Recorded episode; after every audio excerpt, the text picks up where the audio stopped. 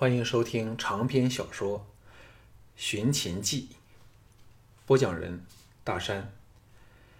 第十四卷第五章：岂是无情？小盘那滴血从尾囊回流出来，由针孔滴在了碗内的药水里。接着，徐仙把载着吕不韦血样本的针囊掏出来，凑到了碗口上，却不立即把血滴进去。众人看着小盘那滴血在药水里化作一团，都露出了紧张神色。在陆公这座营帐里，挤了十多人。全都是军方德高望重的人物，除陆公和徐仙外，还有王陵、贾公成、王族的云阳君嬴傲和义渠君嬴楼等。可见小盘是否是吕不韦所出，极会影响到军方是否支持他。项少龙挤在围观的人里，问道：“吕不韦这滴血怎么得来的呢？”云阳君嬴楼嬴傲说：“我接他出去射箭，陆公和王将军则在旁诈作斗丸，取了血，他还不知道是怎么一回事儿。”陆公这时哪有兴趣听到听别人说话？陈胜说：“徐仙。”徐仙猛一咬牙，把血滴往水里去，帐内鸦雀无声。个人的心都提到了咽喉处，呼吸不畅。血滴落入水里，泛起了一个涟漪，然后碰上了小盘那原先那团血液，像奇迹般，两团血立即分了开来，泾渭分明，一副河水不犯井水的样子。众人齐声欢呼。项少龙立感身轻如燕，未来就是这么可怕。明知道小盘必过此关，但身在局中，总是不能自已。项少龙的私帐里，季嫣然诸女小心翼翼地为项少龙清洗伤口和换药时，藤毅回来了，坐下来欣然说：“找到高陵君的人了。”项少龙大喜道：“在哪里？”藤毅似乎心情甚佳。一边从怀内掏出了帛图，边说边笑说：“秦人所谓田猎，对我这打了十多年猎的人来说，只是一场闹剧。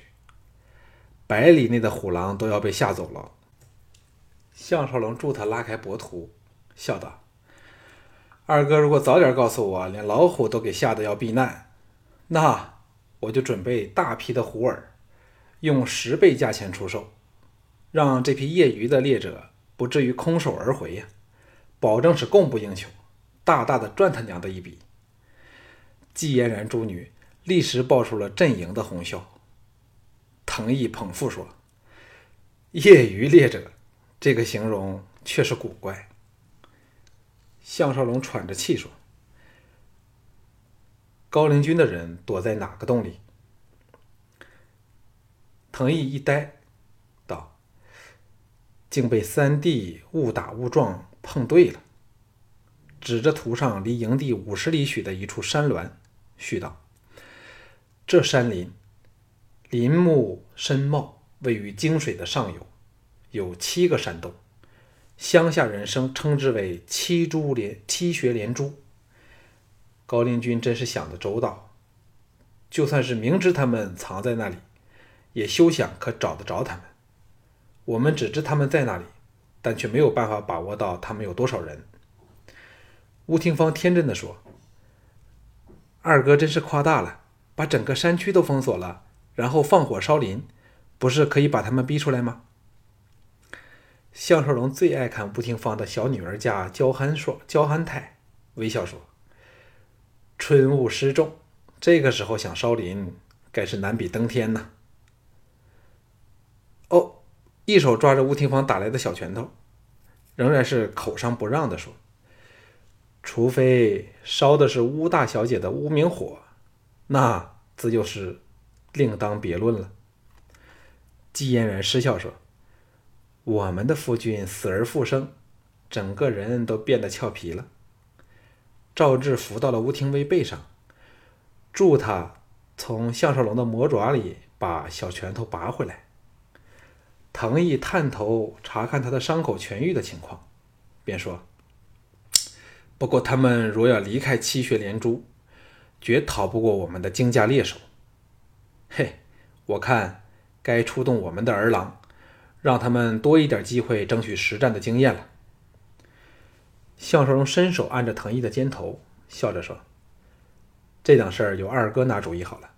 幸好杜弼不在咸阳，否则形势就更加复杂了。”横竖吕不韦的眼中，我只是个尚有两天半短命的人。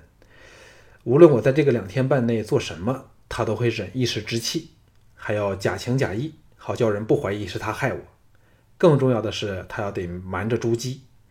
在这种情况下，我若不去没事找事儿，就真的是对不住真正的死鬼莫傲所想出来的这条毒计了。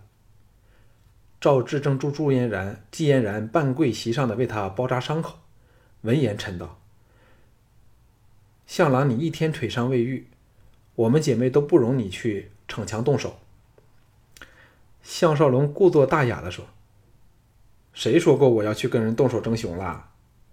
季嫣然哑然笑道：“志妹，他在耍弄你，快向他进攻，看他会不会逞强动手。”正闹得不可开交时，帐门处乌延灼报上说：“秦太傅到了。”项少龙想起了秦青的绝世姿容。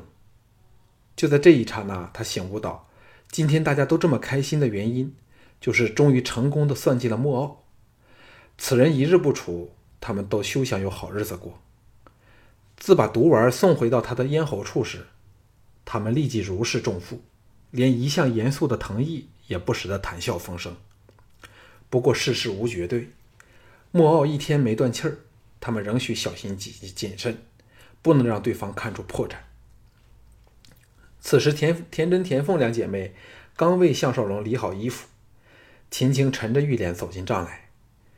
与秦青交往至今，这个美女还是首次找到项少龙的地方来。她这时泛起了那种感觉，特别的古怪。不过是见貌变色，却知道有点不妙。吴廷芳欢呼说：“青姐又不早点来，我们刚来了一场大决战了。”季嫣然心细如发，皱眉说：“青姐有什么心事呢？”藤毅则和秦青打过招呼后，趁机告退。秦青在季嫣然对面坐了下来，轻轻地说。我想和你们的夫君说两句话。诸女微感愕然，季嫣然亭亭起立说：“过河的时间快到了，我们在外面备马等候你们。”语毕，领着吴廷芳、赵志和田氏姐妹等出帐去了。项少龙哑然望着秦青说：“什么事儿令太傅这么不高兴呢？”秦青瞪着他，冷冷的道。秦青哪敢不高兴？还应该恭喜向大人取得了吕不韦如花似玉的宝贝女儿呢。项少龙这才知道是怎么一回事，哑然失笑说：“秦太傅误会了，这事儿内情错综复杂。吕不韦既不想把女儿嫁给我，我也不会要这种女人为妻呀。”秦青愕然道。那为何太后告诉我，吕不韦请你请他颁布你们的婚事，又说你同意了呢？项少龙微笑的看着他，柔声说：“秦太傅能否信任我一趟？田猎后，你便可由嫣然处得知事情的始末了。”秦青紧绷着俏脸，不悦的说：“为何向大人说话总是吞吞吐吐，欲言又止？”藏头露尾，你当秦青是什么人？项少龙原是与言者无心，但听者有意的那种听者，竟然是心口一荡，冲口而出说：“秦太傅想我项少龙当你是什么人呢？”秦青左右颊立时被红晕全占，大臣说：“向大人又想对秦青无礼吗？”向少龙立即想起了那天搂着他小蛮腰的醉人感觉，干咳一声说：“向少龙怎有这么大的胆子？”秦青见他眼光游移到自己的腰深处，更是无地自容，琴手低垂，咬着唇皮说：“你究竟说还是不说？”项少龙看着他似像情郎撒娇的情态，心中一热，移了过去，挨近他身侧，把嘴凑到他晶莹似玉的小耳边，享受着直直钻人心的阵阵发香，柔声说：“此乃天大秘密，不可传之二耳，所以秦太傅勿要怪我这样和你说话。”秦青娇躯轻震。连耳根都红透了，小耳不胜其痒的颤声说：“向大人知道自己在干什么吗？”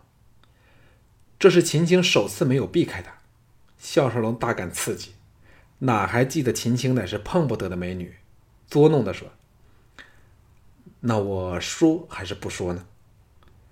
秦青不敢看他，微一点头。项少龙强忍着心中那股想要亲他耳珠的冲动。却又忍不住盯着他急促起伏的胸脯，轻轻地说：“因为吕不韦派人对我下了毒，估量我绝活不过这两天，所以才将女儿许配给我，还要昭告天下。那我如果有不测，就没有人怀疑他了，至少可以瞒过太后。”秦青巨震一下，俏脸转白，不顾一切的别过头来。差点儿便两唇相碰，项少龙吓得仰后半尺，玄又有点后悔的说：“叫秦太傅受惊了，幸好我识破了他的阴谋，破去了他下毒的手法。但此事吕不韦却是茫然不知，仍将女儿嫁给我。事后定然是千方百计的要悔婚。那个时候太后就知道他在骗太后了。”所以，我才佯作应允。秦青如释重负的舒了一口气，捧着胸口，拥有犹有余悸的说：“差点吓死人家了。”玄佑俏脸生霞，那个情景有多动人就多动人。项少龙欣然说：“多谢秦太傅关心。”秦青虽然红霞未退，神色却恢复正常。微微浅笑，温温柔的说：“算我这次怪错你吧，便于你刚才想借故对我无礼，两下扯平了，但以后却不许再犯。嗯，弄得人家耳朵怪痒的。”项少龙心神俱醉，笑着点头说：“秦太傅既明人明言不准我对你无礼，我会考虑一下，迟些再告诉你我的决定，好吗？”不过，这又是天大的秘密，不可传于二耳哦。秦青扑哧娇笑，娇媚的白了他一眼，盈盈而起，说：“你这人呐，真叫人拿你没办法。”项少龙陪着他站了起来，摊手道：“只要秦太傅不再整天为我动气，那我就谢天谢地喽。”秦青悠悠的叹说：“要怪就怪你自己吧。”什么事儿都不和秦青说清楚，不逼你就不肯说出来。是了，刚才你一掷五针的事儿已经传遍了军营，人人皆知。我由太后帐内出来时，就见到那管仲爷和莹莹在研究靶上的飞针呢。接着垂手轻轻道：“向大人可否送一根飞针给秦青呢？”项少龙毫不犹豫地探手腰间，拔出一根飞针，自然地拉起他不可触碰的千美玉手，塞在他掌心里，柔声说：“再恕我无礼一次，好吗？”秦青猝不及防下被他所撑，大窘下抽回手，嗔道：“你！”项少龙手指按唇，做了个噤声的姿势，又指指外面，表示怕人听到。才笑说：“这就是不想我项少龙把秦太傅当做外人的代价了。以后我有空就来找你这个红颜知己说知心话儿，什么有理无理都不理他。秦青现出个没好气儿理睬他的娇俏神情，往帐门走去。到了出口处，停了下来，冷冷地说：“你有手有脚，欢喜来找秦青，又或者是不来找秦青，谁管得了你？”这才把娇躯移往帐外。项少龙是摇头苦笑，看来他和秦青双方的自制力都是每况愈下。终有一天会携手登榻，那就糟喽。可是，若能和他神不知鬼不觉的偷情，不也是浪漫迷人吗？田猎的队伍缓缓渡河，在徐仙的指示下，加建了两道临时的木桥，现在共有四座桥梁。猎犬的吠叫声响彻了平原，养有猎鹰者都把鹰儿送上了天空。让他们高空盘旋，耀武扬威。项少龙想起周良的战鹰，对这些猎鹰更是大感兴趣，暗想着持些弄头来玩玩，又有实用的价值，该算是建设性的玩意。季嫣然等诸女随秦青去加入朱姬的猎队，他自己则去扮小盘御驾出猎。这些日子来，他和朱姬都是尽量避免见到对方。免得尴尬，也可能是朱姬恐怕嫪毐嫉妒他。当他抵达岸边时，小盘在群臣众位的簇拥下渡过泾水。项少龙和十八铁卫赶到了队尾，遇上了殿后的管仲爷。项少龙笑道：“还以为管大人加入了女儿军团嘞。”管仲爷知道他暗讽自己整天和陆丹儿及莹莹混在一起，淡然说。公务在身，再不把他们赶跑，恐怕向大人要降罪于我了。项少龙心中一凛，知道他因决定除去陆公，认为陆丹儿对他再无利用价值可言，故而语气冷淡。至于莹莹，本是他已知结连结昌平君兄弟的棋子，不过如果项少龙、陆公等在高陵军来袭时被杀，那负责安全的禁卫和都记两军都不能免罪。吕不韦定会借此革掉昌平君兄弟和一众都记将领，好换上他自己的心腹手下。反而是都尉军留守咸阳，与此事无关，可以置身事外。故此，管仲爷这个无情的人，也再也没有兴趣理会莹莹了。莫傲想出来的毒计，均非他项少龙应付得了。这一次站在上风，可以说是全因幸运而已呀。管仲爷见他不作声，以为他不高兴，忙说：“向大人一掷五针，力道平均，却叫大家都大为钦佩呀。”项少龙漫不经意地说：“雕虫小技罢了。”这时，两个人并骑驰过木桥，蹄声隆隆作响，平原长风吹来，项少龙精神一振，太阳往西山落下去。阳光斜照，大地一片金黄。管仲也说：“差点忘了，吕相有事找项大人了。”项少龙应了一声，持下木桥，往前方大旗处追去。